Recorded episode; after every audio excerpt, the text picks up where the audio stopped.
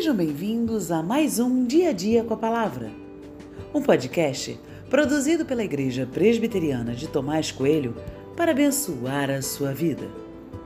O título de hoje é Sempre Confie e tem por base o texto de Esdras 8, 22 e 23, que diz: Porque tive vergonha de pedir ao rei exército e cavaleiros para nos defenderem do inimigo no caminho, porque já lhe havíamos dito: a mão do nosso Deus está sobre todos os que o buscam, para o bem deles, mas a sua força e a sua ira são contra todos os que o abandonam. Assim, nós jejuamos e pedimos isto ao nosso Deus, e ele nos atendeu.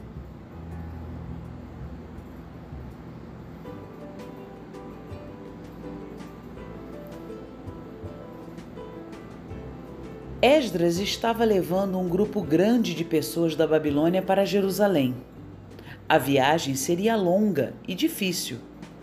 Além do grupo, muitos pertences estavam sendo levados para a reforma do templo de Deus. Esdras se viu numa situação complicada. Ele carregava muita coisa de valor e precisava de uma escolta. Mas como solicitar essa escolta ao rei após dizer para o rei que o Senhor protege quem lhes busca. Esdras viu que seria muita incoerência de sua parte.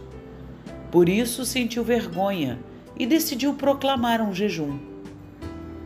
Deus é quem estaria com eles e foi assim que aconteceu. A viagem foi tranquila, Deus os guardou. Muitas vezes entramos nesse dilema.